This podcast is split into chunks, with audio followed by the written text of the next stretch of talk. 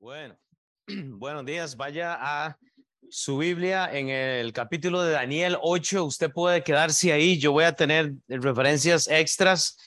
Eh, lo que vamos a ver en el capítulo 8 es la segunda visión personal que Daniel ha tenido y hemos estado, eh, el, el, el, tema del libro eh, que yo le he puesto a este, eh, a este pasaje de, de Daniel o al libro de Daniel es de ser hombres y mujeres inflexibles. Y yo creo que es importante que nosotros entendamos cómo hacer esto. En este caso, el tema de hoy, y yo quiero que usted se enfoque en esto porque posiblemente este capítulo es uno de los capítulos más, eh, con más información histórica y, eh, de, de, lo que ha pasado en, en los tiempos, pero yo voy a tratar de hacerlo, obviamente, como siempre lo hago, bien práctico. Lo que yo quiero que usted se lleve es lo siguiente, usted tiene que ser eh, un traductor e intérprete bíblico, pero usted tiene que moverse al ser estudiante de la palabra de Dios. Quiere decir que un, un traductor e intérprete no va a poder ser estudiante a menos que se mueva desde donde usted está. Usted no se puede quedar solo en entendimiento.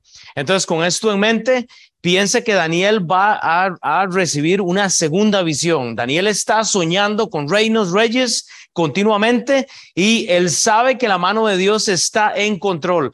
Hay algo interesante, pero proféticamente, proféticamente, eh, se dice que de los versículos 3 al 8 ya ha sido, eh, eh, que, que vamos a estudiar hoy de Daniel 8, del 3 al 8, es profecía que ya fue cumplida. Quiere decir que ya ha sido cumplida. Eso es lo que los escolares dicen, eso es lo que los teólogos dicen.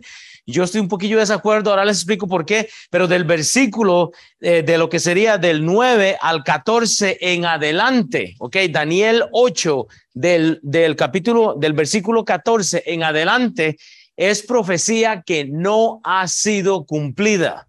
Igual yo, yo voy a, eh, no voy a estar de acuerdo con todo, pero yo le voy a explicar por qué. Así que usted tiene que poner atención. Dice la Biblia, Daniel 8, 1. Si toma notas, escriba la palabra los hechos. Daniel 8.1 nos presentan los hechos, dice la escritura, en el año tercero del reinado del rey de Belsasar, me apareció una visión a mí, Daniel, después de aquella que me había aparecido antes. Cuando él dice aquella, estamos hablando del capítulo 5. Si usted no estuvo con nosotros durante todo el estudio, va a tener que ir a leer el capítulo 5, que ahora lo vamos a leer igual un poco en el capítulo 4 en su contexto. Pero ¿qué es lo que pasa? Daniel está recibiendo los hechos. Este pasaje nos da la ubicación, nos revela el sueño, la visión de Daniel. Este pasaje nos ayuda a entender que como eh, Daniel es un traductor y ha sido un intérprete, ahora él está recibiendo información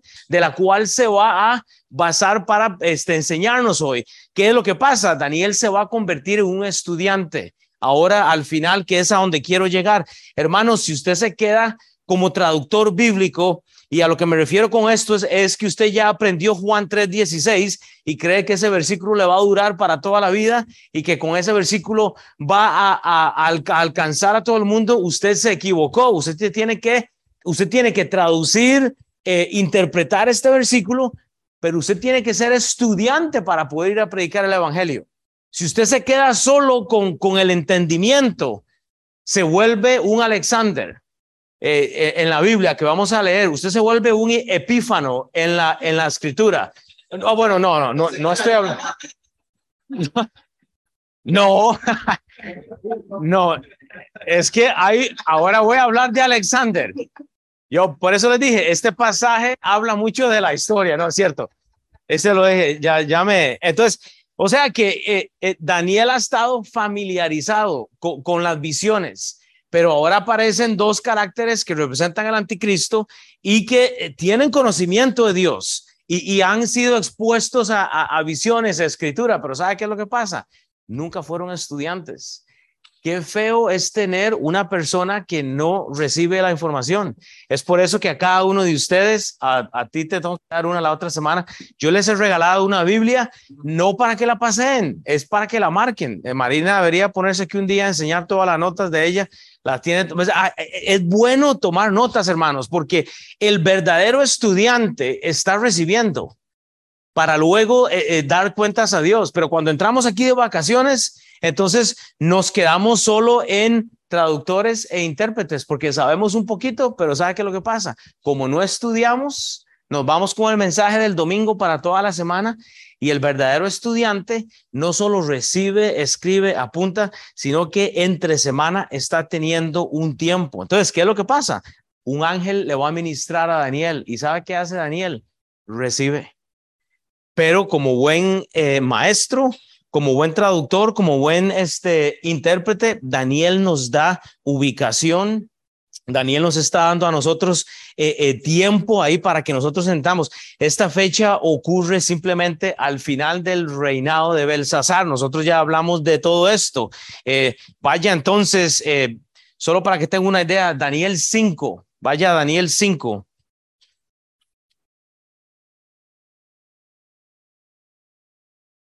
Porque aquí es lo que sucede, hermanos, es tanto la importancia de la escritura. Aquí es, o sea, aquí aparece lo que yo he llamado siempre como un traslapo. Cuando usted lee un capítulo que se refiere a otro capítulo anterior, no es que hay un, no es que hay un error en la Biblia, es simplemente que hay un tiempo cruzado. En el, dice Daniel 5.1, el rey Belsasar hizo un gran dos mil bebía vino. Belsasar, ahí está, ahí es cuando Daniel tiene esta, esta visión, dice, con el gusto del vino, o sea, mandó que trajesen los vasos de oro, de plata de Nabucodonosor, su padre, que había traído al templo de Jerusalén para que bebiesen ellos y el rey, sus grandes y sus mujeres y sus concubinas. Entonces fueron traídos los vasos de oro que había traído del templo de la casa de Dios Hablamos en aquel entonces que no podemos usar lo que Dios nos ha dado para dedicarlo al mundo, hermanos. Dice que estaba en Jerusalén y bebieron ellos, el rey, sus príncipes, mujeres, concubinas, bebieron vino, alabaron a los dioses en minúscula, de oro y de plata, de bronce, de hierro, de madera y de piedra. En aquella misma hora aparecieron los dedos de la mano de hombre que escribía delante del candelero sobre lo encalado de la pared del palacio del rey y el rey veía la mano que estaba, dice, eh, escrita. Entonces el rey paledició, sus piernas, eh, sus pensamientos lo, turbaron, se levitaron sus lomos y sus rodillas daban la una contra la otra. Y él dice, el rey gritó en alta voz que hiciesen venir magos, caldeos, eh, adivinos, etcétera. ¿Qué es lo que sucede, hermanos? lo que quiero apuntar con Daniel 8.1 y este pasaje es que Dios, o sea, manda esta mano que escribe una pared en esta visión. El punto es que lo que Dios escribe para nosotros es importante tanto que tiene que escribir en una pared para que el rey entienda. Lo que Daniel hace en el capítulo 8, hermanos, es escribirnos cosas que son importantes. Pero ¿sabe qué lo que pasa? Si venimos de vacaciones a la iglesia, entonces estamos nosotros perdiendo cosas que son necesarias. Entonces, Nabucodonosor a nosotros nos modela mucho eh, lo que realmente eh, el mundo quiere.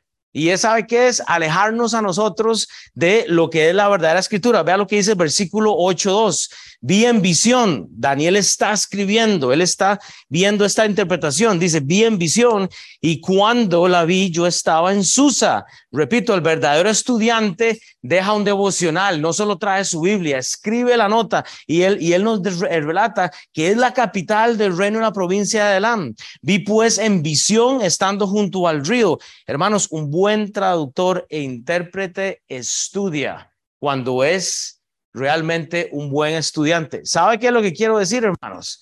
Que no dejamos nosotros récord de lo que estamos haciendo. Ay, que todavía no entiendo lo que está diciendo. Hablamos de evangelismo, pero no hay récord del evangelismo. Hablamos de tener tiempos a solas, pero no estamos escribiendo. Porque Daniel toma tiempo y escribe lo que está en esta visión, hermanos. Nosotros nos beneficiamos nosotros nos beneficiamos, ¿sabe de qué? De la escritura de él, hermanos. Es nuestra responsabilidad poner localidad de lo que estamos haciendo, conseguirse un cuaderno, escribir lo que Dios le dio el lunes, lo que Dios le dio el martes, lo que Dios le dio el miércoles, porque es difícil. Es difícil entender todo lo que estamos recibiendo. Eh, Daniel va a ocupar de un ángel para entender esta visión tan extraña. Entonces, los hechos del versículo 1, hermanos, nos dan detalles. Daniel está escribiendo, hermanos, para que nosotros entendamos la interpretación y la traducción Pero ¿sabe qué es lo que necesitamos a veces? La aparición de un ángel, de un Gabriel. Un Gabriel va a representar en nuestra historia ahora e-, ese pastor, ese maestro que tiene que hablarle a usted y usted tiene que simplemente someterse, porque eso es lo que nos toca, hermanos. Entonces, tomemos en cuenta lo que está haciendo Daniel, es darnos puntos de referencia. Dice que en, la visión vio en Susa, en la capital del reino. O sea, e, él está y, y él habla de un río, hermano. O sea, todo esto es importante. Pero yo, yo, yo les aseguro que cuando yo, yo termine hoy el mensaje, inmediatamente usted baje ahí, yo le hago una pregunta del mensaje y a usted ya se le olvidó. Porque a mí me pasa igual. No estoy diciendo que yo soy mejor que usted. Yo estoy diciendo que si yo le llamo hoy a las 8 de la noche y le hago una pregunta, Mauricio, ¿qué enseñé hoy? Muy posiblemente se le olvidó lo que enseñé hoy, porque no, no tenemos, pues, porque somos seres humanos. Pero si usted saca sus notas y dice, mira, vos dijiste esto, esta aplicación, pero ¿sabe qué es lo que pasa? Mostramos actitudes no enseñables, porque usted es mejor que el que está enseñando. Ah, porque eso yo ya lo estudié, porque yo ya vi un cursito usted se está perdiendo la bendición de ser estudiante y el, verdadero estudiante recibe. usted se sujeta, hermanos, por el Espíritu Santo. Esa escritura en la pared, hermanos, fue para el rey Nabucodonosor, para que él entendiera. Y él entiende y se arrepiente, supuestamente. Pero ¿sabe qué es lo que pasa? Nabucodonosor está de vacaciones. No hay historia de él luego registrada de esto, excepto por las de otros. Usted no escucha. Y yo, Nabucodonosor, más que seis versículos que se vieron ahí en el capítulo seis, si mal no me, este, si me equivoco, hermanos, esto es simplemente importante. E, ese, vea el versículo 3 al, al, al 4 para seguir adelante. Daniel está eh, escribiendo y describiendo. Esto, este versículo 3 y 4 va a representar al imperio de Medo y Persa, o sea, una colonia, un ejército. Daniel 8, 3 al 4 es el carnero, representa a los medos y los persas. Esto es importante, hermanos. Alcé los ojos, sigue escribiendo Daniel, y miré, y aquí un carnero que estaba delante del río tenía dos cuernos. Estos dos cuernos, uno representa el medo y el otro el persa. O sea, vea la visión, ¿verdad? O sea, él, él lo, lo, lo, describe. Sí, pastor, es que yo estuve la semana pasada en el libro de Primera Reyes. Ok, ¿y, qué aprendió? Bueno, eh, sáquelo, relátelo, relátelo a sus hijos. No, usted me va a engañar a mí o a la otra persona o a su esposa, a su pero hermano, no, no se engaña a usted mismo sea enseñable por la misma escritura, escriba. Porque habla de que tenía dos cuernos y aunque los cuernos eran altos, uno era más alto que el otro. El imperio persa era más fuerte que los medos. El, uno de los cuernos crece más. Ese es el imperio persa. Los medos eran más débiles, pero uno crece más y el más alto creció después. Versículo 4. Vi que el carnero hería con los cuernos al poniente al norte y al sur, que ninguna bestia podía parar delante de él, ni había quien escapase de su poder, y hacía conforme a su voluntad y se engrandecía. Hermanos, este carnero que se menciona es simplemente representa a un reino eh, levantándose sobre el otro. Casualmente los reinos son impíos. ¿Sabe qué es lo que hace Dios? Dios lo permite. ¿Sabe por qué? Porque Dios está en contra de los reinos dedicados a hombres. Dios está en contra de las estatuas que nos hacemos a nosotros mismos. Dios nos da un negocio y queremos que crezca. Bueno, no va a crecer a menos que usted sea un estudiante. Pero si usted solo viene a interpretar y a traducir lo que usted cree, hoy Hillary estaba traduciendo. ¿Y sabe qué dijeron los que estaban escuchando? Qué buena traducción, fue increíble. Wow, entendí todo, ok. Pero sabe, hay que ser estudiante también. Yo sé que ella pasa tiempo en la Biblia. Y es importante, no es solo eso. Entonces nosotros entendemos un poco de esto, hermanos. Medos, el, gobierno medo eran débiles. Los persas, hermanos, tenían gran poderío y uno crece más que el otro estaba basado en la maldad. Este, estos medos estaban liderados por ese rey Ciro. Hay demasiada historia en el capítulo 8, pero hermanos, nosotros tenemos que empezar a identificar a los carneros en su vida. ¿Cuál es el carnero que Dios le ha dado a usted? Porque yo estoy seguro, Eric, que usted tiene dos cuernos ahí en su cabeza. Y uno quiere ser más grande que el otro. O si él, esto es para usted también, porque le estoy hablando a usted, o si él, a Mauricio, a, Katia, a Alicia, a María, le estoy hablando a todos. Todos tenemos cuernos. Todos, todos, todos tenemos cuernos, algo que nos gusta. Tal vez es su negocio, tal vez es el bendito carro que se compró, o tal vez es la nueva casa que se compró. Y estos cuernos empiezan a crecer en su vida y no le permiten ser estudiante. Ese es el punto. Yo, yo no me puedo enfocar esta mañana históricamente porque no voy a parar de hablar históricamente y no es mi meta. La meta mía es que usted traduzca, interprete esto en su vida y el estudiante dice, ok, el pastor habló de dos cuernos. ¿Cuáles son las dos cosas que hoy voy a identificar? Identifique a los ciros, al rey Ciro en su vida, identifique a los carneros en su vida, hermanos, que son realmente el, motivo del por cual usted está como está. Estamos sufriendo depresiones, este, esta semana tuve la semana más difícil con el asunto de la depresión. Eh, recibí tantas llamadas de, de de la clase americana por consejería. Ustedes saben, yo, yo sufrí depresión, sufro de depresión y, y, sufro, pero gloria a Dios, Él la tiene controlada, no sé, eso va y viene. Yo siempre creo que es una emoción, pero es pecado. Es que es una, es, algo químico y necesita estas pastillitas blancas, las parte a la mitad primero para que no le dé mucho y luego se la toma toda. Hermanos, eh, la depresión es pecado, punto. Usted no está confiando algo en Dios. Y, entonces son, son carneros. No deja que le meten pastillas. Sea estudiante de la Biblia, sea traductor e intérprete, porque cuando no entiende la Biblia, la interpreta el mismo contexto. Y si la sigue leyendo más adelante, la, se la traduce. Y si la interpretación suya y la traducción de, la misma Biblia en su contexto no le ayudó, busque al ángel de Dios, al Gabriel, al pastor, al maestro, entra al discipulado, venga a la iglesia en la mañana. Hoy fue un gozo cuando me di cuenta y vuelvo a ver para atrás, tanta gente había en la clase hispana hoy. Se me tuvo que salirme del servicio para llorar un rato porque yo dije, qué bendición. Estamos aprendiendo. Estamos aprendiendo, hermanos. Pero el verdadero estudiante, hermanos, recibe, recibe, no se molesta con el pastor, recibe.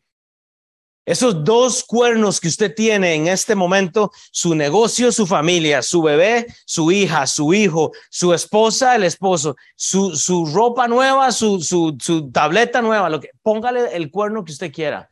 Nada más no le ponga el cuerno a, su pareja, como dice. Bueno, era para ver si estaban despiertos, nada más. Eh, y ahora que me acordé, eso de los cuernos hago yo. entonces, Eric, entonces, Eric, no te han puesto los cuernos, era nada más que. Ahora, Daniel 8:5, usted ve el macho cabrío, representa históricamente Grecia. El versículo 5 simplemente representa Grecia. Mientras yo consideraba esto, dice Daniel, era aquí un macho cabrío, Grecia, venía del lado del poniente sobre la faz de toda la tierra, sin tocar tierra. Ahí viene, oiga, sin tocar tierra, como porque está en contra de Dios, hermanos. Y dice, y aquel macho cabrío tenía un cuerno notable, hermanos. Este es un cuadro del anticristo, este, este cuerno que representa Alejandro, eh, eh, y ahí vamos a hablar ahora más tarde. Mira, yo dije Alexander y era Alejandro, bro. Qué barbaridad. No, es que era. Pero, eh, y entonces dice que, dice, y aquel macho cabrío tenía un cuerno notable entre sus ojos. Este cuerno en esta figura, hágale Google al capítulo 8 de, de Daniel y le, va, y le ve figuras de la imagen. Usted ahí pone mucha gente figuras de cómo se veía esto. Yo las iba a poner, pero como este televisor no está sirviendo, pero acá vemos el simple relato del semejante desastre que está viniendo. Dos reinos, Medo, Persa, uno crece más que el otro y viene otro cuerno que qué hace va en contra de este otro de esta otra figura hermano. Sabe qué Dios permite esto. Cuando uno de sus cuernos cuando una de sus cosas está creciendo más viene la otra alguien se compra un mejor carro que usted alguien se compra mejor ropa que usted alguien le trajo la tableta mejor y sabe qué es lo que pasa destruye sus imperios y sus reinos y usted vuelve a la depresión porque al final de cabo usted no puede competir, Dios no permite los reinos. El, punto no es toda la historia que hay en todo esto, que si esto lo enseñara otro pastor, se va a enfocar, tiene que enfocarse en todo lo histórico, hermanos, y hay demasiado, pero como siempre lo he dicho, esto no es un instituto bíblico, es la, la lección de la mañana, hermanos, usted procéselo rápidamente, no permita cuernos en su vida, no los permita, hermanos, traduzca la Biblia, interprétela y sea estudiante, ese es el tema de hoy. Hermanos, eh, no solo por las visiones, eh, eh, Daniel está entendiendo todo esto porque ella había tenido varias este, visiones. Daniel lo que está haciendo es preparándose. él sabe que todo lo que está recibiendo no lo entiende, pero con una actitud excelente al final de este pasaje, Daniel se somete de una forma increíble, hermanos. Lo más bello de todas estas historias y estas cosas que estamos viendo es que se ocupan traductores, intérpretes bíblicos, pero estudiantes. Usted ve todos los personajes bíblicos son estudiantes, aún Jonás, aún Jonás que está refunfuñando porque él, él sabe que Dios quiere salvar al pueblo que lastimó al mismo pueblo de él y él tiene que ser estudiante. Y usted vino hoy y usted se sentó hoy y usted, yo sé que estamos lidiando todos con algo es en la casa, es algo personal, es pecado, hermanos. Ya Dios pagó por eso. O sea que no vamos a impresionar a Dios, hermanos. No hay, no hay unos cristianos mejores que otros, ¿verdad? Porque dice que todos hemos pecado, todos nos hemos desviado, todos nos hemos apartado. Pero ¿sabe por qué la gente no entra a la iglesia? Porque venimos a convencer a Dios. Porque no somos estudiantes, porque tenemos Biblias que no marcamos, que no rayamos, porque no, porque no queremos estudiar realmente lo que Dios tiene para mí, porque ya, ya, ya aprendimos un poquito. Entonces ya, ya, ya tradujimos un poquito, ya interpretamos un poquito. Pero, pero yo escribir como Daniel, no, si eso ya, eso no, eso no es para mí. O sea, no, si hasta que hay gente que se hasta se le acalembra la mano porque no escriben. Y hay principios bíblicos de la escritura, hermanos. Y yo soy dogmático en esto, se lo voy a decir porque la escritura es tan importante porque aún en Filemón, cuando Pablo dice, yo escribo de mi propia mano para arreglar este problema, para Daniel, eh, eh, para Pablo era importante que lo de Filemón se, eh, se arreglara. Y, y, usted lo ve, Filemón, onésimo, lea, lea el libro de, de Filemón, es bellísimo. ¿Y qué hace Pablo? Estoy escribiendo de mi propia mano acerca de este problema para que haya reconciliación. Pero hoy le voy a llamar a, más de uno a las ocho. A ver si se acuerda lo que enseñé. Se nos va a olvidar, hermanos, porque hasta a mí se me olvida, hermanos. Este macho cabrío describe a Grecia y tenía como rey Alejandro. Es simplemente, ya vimos a, a Ciro, está a cargo de un reinado, ahora viene Alejandro, cuadro del anticristo. Identifique los Ciros identifique los Alejandros, no los Alexandres. Bueno, había un Alexander igual, así que no. Así que te pusieron un, eh, eh, un nombre eh, controversial. Pero son cuadros del anticristo. E, este hombre, hermanos, conquistó, este Alejandro que representa este reino de Grecia, conquistó lo conocido. O sea, no hubo nada que se le escapó. Hermanos, a Satanás no se le va a escapar nada que usted tiene. Él y sus secuaces, él y sus demonios van a estar en contra suya, hermanos. Y, y, era, y el ataque de Alejandro era rápido, era, era feroz, era potente y no se da cuenta. Como los hombres caen con una mujer, dice, como un bocado fácil. O sea, así nos hacen. La mujer ajena, hermanos, tenemos que tener cuidado. Satanás ataca tan rápido como lo hacía Alejandro. Alejandro conquistó toda la tierra hasta donde se pudo haber conquistado, lo conocido. Daniel 8, 6, 7. Usted ve la guerra entonces entre los medos, los persas y Grecia. De, de Daniel 8, 6 al 7, ve la guerra entre los reinos y usted ve que Dios lo permite, dice la escritura, y vino hasta el carnero de dos cuernos que yo le había visto en la ribera del río y corrió contra él con la furia de su fuerza y lo vi que llegó junto al carnero y se levantó contra él y lo hirió y le quebró sus dos cuernos.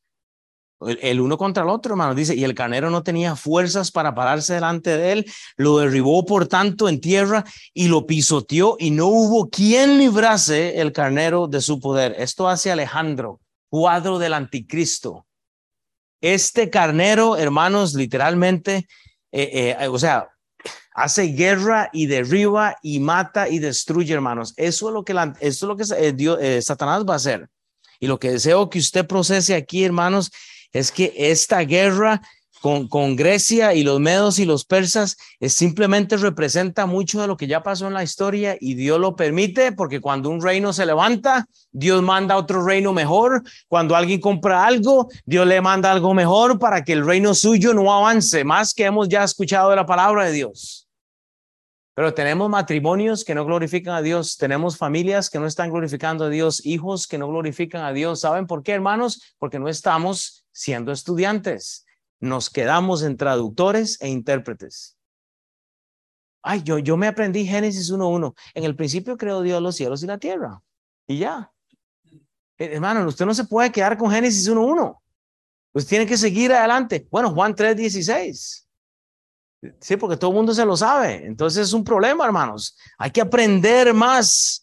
Lo que sí había entre estos pueblos, hermanos, es literalmente la experiencia que vemos hoy en día, las naciones peleando contra las naciones, los, los morenos eh, eh, peleando contra los hispanos, los blancos contra los morenos, los asiáticos. Ahora ya todo el mundo tiene un movimiento.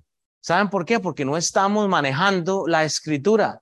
Porque cuando usted es un estudiante, usted sabe que no hay diferencia entre judío, griego, no hay diferencia entre absolutamente nadie, somos lo mismo. Pero nosotros estamos peleando por nuestra raza.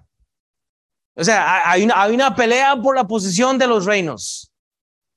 Dios guarde todo que usted un animal, por alguna razón. A usted lo crucifican.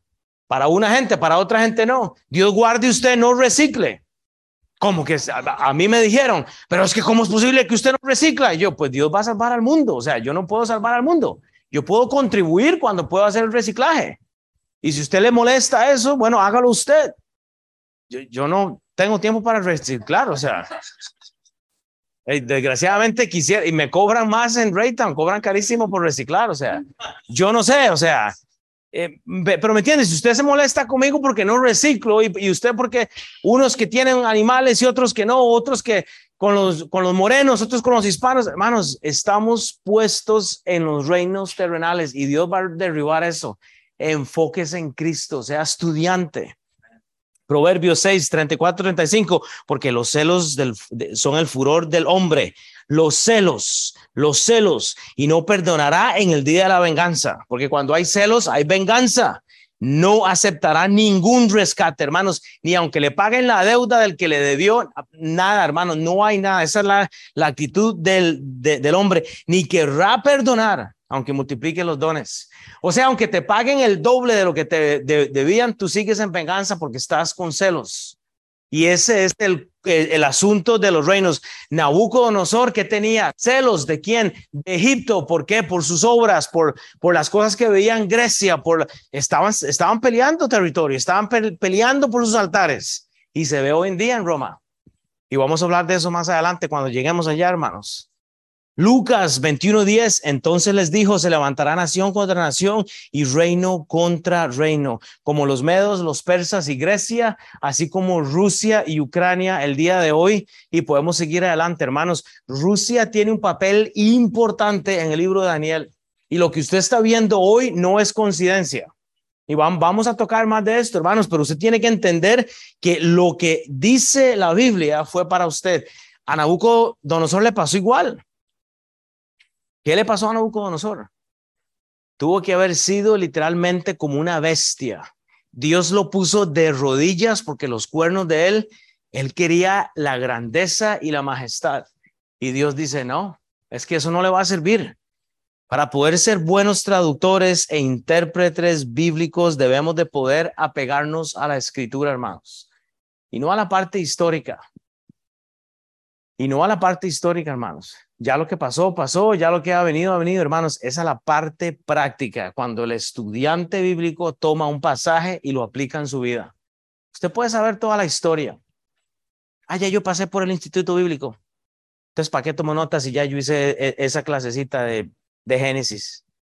Ya, ya el maestro me dio todas las notas. ¿Y lo práctico? Porque aquí hay varios estudiantes del Instituto Bíblico. ¿Y lo práctico? O sea, y el día a día, ¿me entiende, hermanos? Esa es la lucha a la cual estoy hablando hoy. Vea Daniel 8.8 para movernos. Aquí relata el macho cabrío, se engrandece. Y el macho cabrío, Daniel 8.8, y el macho cabrío se engrandeció sobremanera. Se engrandeció sobremanera, dice, pero estando en su mayor fuerza, aquel gran cuerno fue quebrado. Oiga, el cuerno que quiebra a, o sea, Grecia que quiebra a los medos y a los persas, ahora es quebrantado. Y el macho cabrío se engrandeció en sobremanera, pero estando en su mayor fuerza, este Alejandro, aquel gran cuerno fue quebrado el anticristo, y su lugar salieron otros cuatro cuernos notables hacia los cuatro vientos del cielo, que representan los vientos, norte, sur, este, oeste, el poder de Dios. Ahora hay cuatro cuernos más, cuatro reinos más que salen en contra de Dios, del norte, sur, este, oeste, hermanos. Satanás quiere derribar lo que Dios está haciendo en su vida. Él quiere tipificar lo que Dios está haciendo en su vida. Satanás viene del norte, sur, este, oeste. Él, lo que está haciendo, este macho cabrido, se hace grande. Y ahora sí, ahora le toca a Alex. Representa a Alexander y representa su orgullo, su forma de ser y como una enfermedad. Oiga, a este Alexander que anticristo y, y representa todavía más que todo lo que hemos hablado, ¿sabe cómo muere este hombre? De una fiebre, un COVID. Porque pensamos que el, que el, pensamos que el, que el COVID es de ahora, toda la vida. Muere de una simple fiebre, como desgraciadamente ha pasado en nuestros días, hermanos. Y, Dios eh, ha erraído el mundo con una simple fiebre, porque no estamos poniendo atención a Dios. Hermanos, y ha sido difícil ver cómo este mundo se ha llevado a familiares, gente que amamos y lo va a seguir haciendo porque Dios quiere toda la gloria. ¿Qué hizo el COVID? Hermanos, ponernos de rodillas a todos y, y orar. Hermanos, yo vi a gente que no creía en Dios orándole a no sé qué, porque han visto la muerte y ha llegado y tocó la puerta, hermanos, y cuando tocó la puerta nos agarró como estábamos ya, ya no hay tiempo. Alexander el Grande, el famoso Alexander, una quiebra huesos, lo quebró. Y no es coincidencia, hermanos. A la edad de 33 años, casualmente la edad que Cristo empieza el ministerio, piénselo, 33 años, y más me, eh, este, me recuerdo, muere tan joven por sus cuernos. Hermanos, está creyendo, sea, está levantando reinos alrededor de su persona, hermanos. Está deseando pero muere por un COVID, hermanos. Curiosamente, a la edad que el Señor Jesucristo apenas empieza. Hermanos, hay, hay algunos de nosotros que vamos a cortar la vida en, ministerio. Pero hermanos, cuando Dios dice, cuando eh, Dios dice will y, y, iba a llegar hasta los, qué sé yo, digamos, 62 este, años para hacerme ahí en buena edad, digamos, pero yo, em, yo, em, yo empiezo aquí a hacer malas prácticas y malas prácticas, cosas que no me convienen, sexo ilícito, mala alimentación, no ejercicio. ¿Y sabe qué es lo que pasa? De ahí Dios le dice, bueno, le tengo que hacer un descuento, ahora lo voy a pasar, lo voy a pasar a 55 porque este hombre sigue y sigue de majadero hasta que llegó Will a los 46 o 47, porque no estamos siendo responsables, hermanos porque estamos pensando en el propio gusto, en el propio cuerno, en lo que nosotros queremos. Y hermanos, tal vez no, tal vez no somos como Alexander. Tal vez no somos como el rey Ciro, tal vez no somos como Epífano, que vamos a hablar ahora, hermanos, pero ¿sabe qué es lo que pasa? Eres como eres. Y porque como no eres estudiante, estás en contra de Dios. Y te ofendes cuando hay un mensaje, cuando el pastor te reprende o, o hablamos de algo, hermanos. Tenemos que tener cuidado, hermanos, y en base a esto, estos cuatro reinos que se, se dan a conocer, hay que recordar que este Alexander simplemente también representa al anticristo. Es que vean, si es que ¿por qué Alexander representa anticristo? ¿Por, por qué este... Eh, eh, ¿Cuál fue el otro que dije? Este, eh, este Alejandro. Ay, sí, es que los hombres tan malos y todo, pero recuérdese que lo que usted no haga en el nombre de Cristo. Es por eso que cuando oramos decimos en el nombre del nombre del Señor Jesucristo, amén. Decimos en el nombre del Señor Jesucristo porque queremos hacer todo en el nombre del Señor Jesucristo. Amén. Es un principio cuando oramos, hermanos, pero todo lo que hacemos que no glorifica a Dios está en contra del Cristo. Usted se convierte en un anticristo cuando está en contra de la pareja que Dios le dio en el matrimonio. Porque Dios estableció el matrimonio en pacto sagrado, te guste o no te guste. Y cuando estás en contra de lo que Dios estableció para que sea eterno, hermanos, usted se convierte en un anticristo. Ay, pastor, pero yo no me vengo a que me den tan duro. Bueno, pues eso es literalmente eso es lo que sucede. El Alexander y el Alejandro y el Ciro y el y el, los medos y los persas pueden ser como usted y yo, hermanos. Pero creemos que no nos va a llegar a nosotros, hermanos. Estos cuatro cuernos, si quiere tomar notas, representan eh, eh, Grecia, Turquía, Egipto, Grecia, Turquía, Egipto y Siria. Todos estos reinos tienen algo en común y es no muy bueno. Egipto, Siria, Turquía y Grecia están fascinados con las imágenes y Dios reprende, está en contra de esto y hay un montón en común, hermanos. Pero lo que seguimos viendo en la escritura cada vez son personas que quieren quitar la preeminencia de Dios. La preeminencia de Dios lleva al hombre a quedar de rodillas. Oiga, entienda, cuando usted quita el lugar de Dios, cuando usted no estudia, cuando usted se antepone a sus estudios de traductor y de intérprete, usted quitó la preeminencia de Dios porque usted no está siendo estudiante. Vea entonces a Daniel 4, 31, 33. Aún estaba la palabra en la boca del rey cuando vino una voz del cielo. Y a ti se dice, rey Nabucodonosor, Daniel 4, 31 al 33, el reino ha sido quitado de ti y de entre los hombres se arrojarán y dice, y con las bestias del campo será tu habitación y con los bueyes te apacentarás y siete tiempos pasarán sobre ti hasta que reconozcas al Altísimo que tiene el dominio en el reino de los hombres y lo da a quien él quiere. Hermanos, Dios da lo que él quiere a quien él quiere. En la misma hora, versículo 63, se cumplió la palabra sobre Nabucodonosor y fue echado entre los hombres y comía hierbas como los bueyes y su cuerpo se mojaba con el rocío de los cielos hasta que su pelo creció, no como el de Jera, pero como plumas de águila y sin uñas como las de las aves, hermanos. Mechudo. Este hombre quedó mechudo por todo. O sea, imagínense a Jera mechudo por todo lado, peludo. El hombre pelo, o sea, literalmente. Hermanos, que el pelo le crece, o sea, vea la descripción. Y como yo creo lo que dice la Biblia, yo creo que ese pasaje es literal. O sea, es una bestia.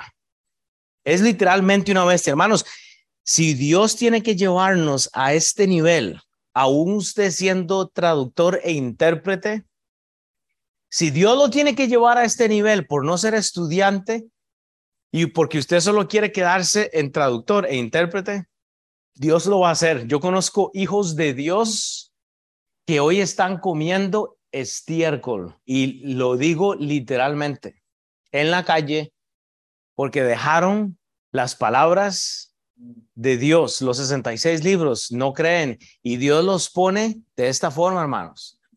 Escriba, escriba, hermanos, escriba lo que recibe, escríbalo, sea estudiante, hermanos porque queremos hacer un nombre para nosotros mismos. Y ese es el problema. Esta semana eh, estaba hablando con Mauricio, ustedes saben, Mauricio está traduciendo y en, dentro del inglés y el español hay un montón de, cosas que no coinciden. Pero parte de la conversación que yo le decía, bro, estábamos hablando cosas personales, pero este, yo le decía, ¿ahora qué estás haciendo eso? A veces el traductor, ah, bueno, a ver, ¿cuál es la diferencia entre un traductor y un intérprete? Y es una pregunta, si alguien tiene una respuesta. Sí, ¿cuál es la, la diferencia? Lástima que no está Hillary, que ella es profesional en eso. Interpreta cuando alguien está hablando Okay. Traducción es lo que hacemos con el material, agregamos la información y la ponemos exactamente como está. Diferente. Y usualmente, oiga lo que pasa, cuando usted traduce, de un idioma a otro, usted hace un enredo. Totalmente. Ah, no, usted se mete en problemas. Y es por eso que hay que traducir. O sea, aquí hoy, hoy Caleb es bilingüe, él está aquí hoy sentado. El idioma principal es el inglés. Él está con una Biblia en inglés, estoy seguro, porque la traducción que él va a recibir mía es un poco diferente, aunque él habla español, porque Dios le habla a él en español. E, es el, y la esposa está sentada, tú tienes una Biblia en inglés, porque Dios le habla a ella en español, en español digo. Entonces digo, esa es la diferencia, que el verdadero traductor, hermanos, es intérprete, pero a lo último nos convertimos en estudiantes porque usted tiene que eh, traducir, o sea, eh, eh, interpretar a otra persona, pero para poder hacer eso, usted tiene que estudiar el contexto, el desarrollo y la profecía futura o lo que viene al futuro. Ese es el problema, por eso estamos como estamos. Ve a Satanás lo que hace Daniel 8 al 14. Entonces, acá se dice que esto no ha sido cumplido. Y dice Daniel 8 del 9 al 14, seamos estudiantes, enseñables, hermanos, en todo tiempo. Dice la Biblia en el versículo 9, y de uno de ellos salió un cuerno pequeño que creció mucho al sur y al oriente y hacia la tierra gloriosa. Haga una pausa en tierra gloriosa y ponga Palestina esa tierra gloriosa en Belén de Palestina. El Señor Jesús nació, dice, y se engrandeció hasta el ejército del cielo. Oiga, y parte del ejército, y parte, y parte del ejército de las estrellas echó fuera por la tierra y las pisoteó. Esas estrellas significan el pueblo disperso de Dios, hermanos. Eso es eh, eh, eso es Génesis 15 y Génesis capítulo 12, cuando Abraham le eh, hace, eh, Dios le hace la, la, promesa, tu nación será grande como las estrellas. Eso no, no está ahí en sus notas, pero piensen esto, hermanos. dice, y aunque se engrandeció contra el príncipe de los ejércitos y por él fue quitado el continuo sacrificio, hermanos, el continuo sacrificio, si usted no sabe de, de judiología, que de eso no existe, de, de los judíos, era un sacrificio que ellos hacían en la mañana y hacían otro sacrificio en la tarde. Era parte del ritual. ¿Qué es lo que quiere hacer Satanás, hermanos, con los judíos? Quitarle el la continua adoración. Eso es lo que está hablando. Había para Dios ser importante la estructura, para Dios ser importante la adoración a Él. ¿Y qué hace Satanás? Interrumpe, porque ¿qué es lo que hace Él?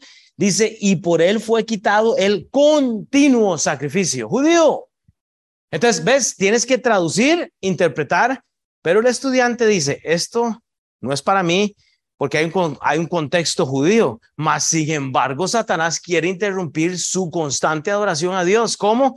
Va a usar lo que él quiera, lo que él tenga. Y continuamos leyendo, y en el lugar de su santuario fue echado por tierra, y a causa de la prevaricación le fue entregado el ejército junto con él continuo sacrificio. Hermanos, los teólogos y, toda esta gente y, todas las escuelas dicen que esto no ha pasado y yo tengo un problema con esto, ya se los explico, pero léalo conmigo, nada más entienda esto. Y dice, y echó por tierra la verdad e hizo cuanto quiso y prosperó. Ah, oiga, aunque se revela este anticristo, dice que prospera. Entonces oí un santo que hablaba, oiga, un santo que hablaba y otro de los santos preguntó, oiga, un santo que hablaba, Elías, Enoch, ¿cuáles fueron los únicos dos redimidos que podían haber estado? Ahí en el cielo, solo había, bueno, yo no sé si usted ha estudiado la Biblia, pero Enoch fue arrebatado, Elías fue arrebatado, entonces yo no sé que Dios estaba, o sea, Dios, Dios habla de un santo, eh, no sé, para mí está hablando con Elías bueno, que ellos son interesantes. Luego en el capítulo de Apocalipsis hay, eh, de esto, o sea, pero eh, hay un diálogo, hermanos, o sea, hay un diálogo. Dice, entonces oía un santo que hablaba. No sé, y otro de los santos preguntó a aquel que hablaba, ¿hasta cuándo durará la, la visión del continuo sacrificio? Y la prevaricación asegurará entregada al santuario y el ejército para ser pisoteados. Y él dijo, hasta 2.300 tardes y mañanas, 2.300 tardes y mañanas. Luego el santuario será purificado. Usted tiene que ir al libro de Macabeos. Usted puede encontrar ese, ese, ese, ese, ese libro en la Biblia católica. Es un, es un libro no inspirado, pero la Biblia católica lo ha incluido, pero hay historia interesante. Este Judas Macabeo, ¿sabe qué hizo? Él en el lapso de 1150 días, eh, literalmente restauró el templo. Entonces, si usted lee esto, podría ser una buena referencia a tal vez pensar que 1150 y 1150 son 2300. Entonces, hay, hay, no sé, puede haber algo ahí. Ellos dicen que nada de esto ha ocurrido, pero lo que él hace es que él restablece este templo. Es bueno, yo, yo les recomendé anteriormente, lea el libro de los macabeos. Es, es una buena historia. Lea el libro de Enoch. Es interesante, no es un libro inspirado bíblicamente, pero usted tiene que leerlo, hermanos. Lo que estamos leyendo entonces es literal, literalmente cómo Satanás quiere revelarse. Él quiere detener la adoración a Dios, hermanos. Lo que vemos acá es una profecía que no se ha cumplido supuestamente, hermanos, pero históricamente yo veo tal vez algo diferente. Este otro cuerno representa Antíoco Epífanes, que es otro cuadro del anticristo, hermanos, históricamente. Y podemos ir a, hablar de todo lo que la historia habla, de todos estos reinos y la revelación que ellos han tenido, pero no es el punto, hermanos. ¿Sabe cuál es el punto? que Satanás quiere interrumpir su adoración con alguna distracción, hermanos. Y yo tengo que confesar que cuando leo todo, cuando yo leo todo lo, que los escolares que son más inteligentes que yo hablan de que todo esto no ha sido cumplido, cuando usted lee esta sección y porción de la Biblia, a mí me recuerda a Isaías 14. Haga una referencia, hermanos. Cuando usted ve la revelación del anticristo y usted lee esto, y ya lo vamos a leer, hermanos, usted ve que hay una asimilación como para decir que todo esto no ha pasado. Pastor, no le estoy entendiendo. Yo entiendo que no me entiende, pero esto es lo que quiero que usted entienda. El momento que en Isaías 14 Satanás se reveló, ya fue condenado. Y si usted estudia este pasaje, que le sometí esto a mis pastores, y le llamó mucho la atención, como le digo, lea todos los comentarios bíblicos, van a estar en contra mío, no hay problema. Yo estudio la Biblia y Dios me regala algo y yo le voy a someter a usted que compare esto con Isaías 14, porque si usted lee enfáticamente, nada más lea literalmente, usted entiende que hay una correlación. ¿Y sabe qué es lo que pasa? Que si usted no está con Dios, usted está en contra de Dios. Y Satanás, el Lucifer, vino a ser anticristo el día que se reveló, hermanos. Punto. Ya fue condenado. Ah, pero es que tiene que ser condenado. No, no, ya fue condenado. No hay esperanza. Ese es el punto que yo quiero que usted entienda, hermanos. Toda esta descripción del templo de las estrellas que son dispersas, pisoteadas, es un cuadro de los judíos, es lo que Lucifer ha estado haciendo, esparciendo y eliminando la alabanza a Dios. Ese es el problema, hermanos. Isaías, vaya Isaías 14, 12 al 21. ¿Cómo caíste? Isaías 14, ¿cómo caíste, oh lucero, hijo de la mañana? Cortado fuiste por la tierra. Se volvió anticristo. Tú que debilitabas las naciones, Tú que decías en tu corazón, subiré al cielo en lo alto junto a las estrellas de Dios, levantaré mi trono y en el monte del testimonio me sentaré. Oiga, él quiere sentarse en el lugar de Dios, a los lados del norte, por las alturas de las nubes subiré y seré semejante a Dios, hermanos, al Altísimo. Mas tú, derribado eres hasta el Seol, a los lados del abismo se inclinarán hacia ti los que te vean, te contemplarán. Hermanos, sigue leyendo. O sea, porque ya, ya me sonaron música abajo, me quedan cinco minutos. Yo lo que quiero que usted entienda es lo siguiente. Cuando los escolares dicen, bueno, es que esta profecía no se ha cumplido, pero la parte histórica ya se cumplió, yo digo, no, es que ya se cumplió. El anticristo, hermanos, según lo que la Biblia me dice en Marcos 16, 16, dice, el que creyere y fuere bautizado, el próximo, el que creyere y fuere bautizado, hermanos, no que el bautismo salva, hermanos, cuando usted recibe el Espíritu Santo, cuando usted es salvo, usted es bautizado por el Espíritu Santo. Este versículo lo tergiversan para decir que usted es salvo por el bautismo. No, el bautismo no salva en ningún momento. Pero cuando usted ora y le pide a Dios por la salvación, usted es bautizado por el Espíritu Santo. Eso es todo. Y como Satanás no fue bautizado, Lucifer no fue bautizado, dice el que creyere y fuere bautizado será salvo, mas el que no creyere será condenado. Satanás ya se condenó. Entonces yo voy a estar en contra de los escolares porque en mi opinión personal, e, esto ya se cumplió. Lo, lo, que nosotros vamos a ver es cómo Dios cumple lo que debe de cumplirse según el Apocalipsis. Es simplemente, y podemos hablar de eso, no estoy dando doctrina nueva, es simplemente tengo una opinión, tenga gracia conmigo. Si quiere hablar de esto, yo hice mis estudios, podemos hablar un poquito de eso, pero es interesante. Yo lo que veo es que usted tiene que ir a su casa hoy y esta es la tarea. Lea Daniel 8 del 9 al 14 y compárelo con Isaías 14 del 12 al 21. ¿Cuál es la respuesta? Es que blasfemamos al Espíritu Santo, hermanos, cuando no, cuando nosotros no recibimos la salvación. Usted blasfema en contra de Dios cuando no recibe la salvación, hermanos. Y para terminar, entonces, dice, versículo Daniel 8, 15 al 25. Voy, a pasarme, bueno, son las 8 y 5, voy a, voy a pasarme. Ah, no, estamos bien, es hasta las 12 y 10. Pero dice entonces, y aconteció que mientras yo, Daniel, consideraba la visión, ok, Daniel pasa de estudiante a intérprete y ahora él, pasa de traductor a intérprete. Vea lo que hace Daniel. Ahora él se convierte en estudiante.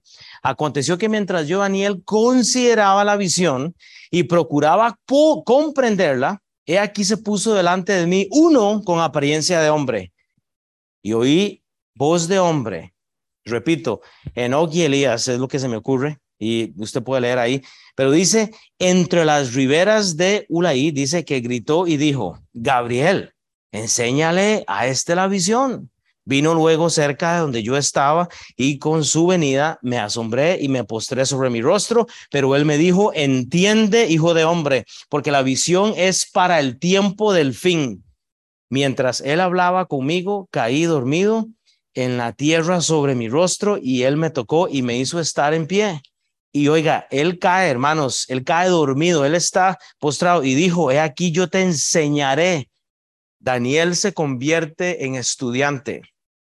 Y yo te enseñaré lo que ha de venir al final de la ira, porque eso es para el tiempo del fin. En cuanto al carnero que viste, que tenía dos cuernos, estos son los reyes de Media y de Persia. El macho cabrío es el de Grecia y el cuerno grande que tenía entre sus ojos es el rey primero.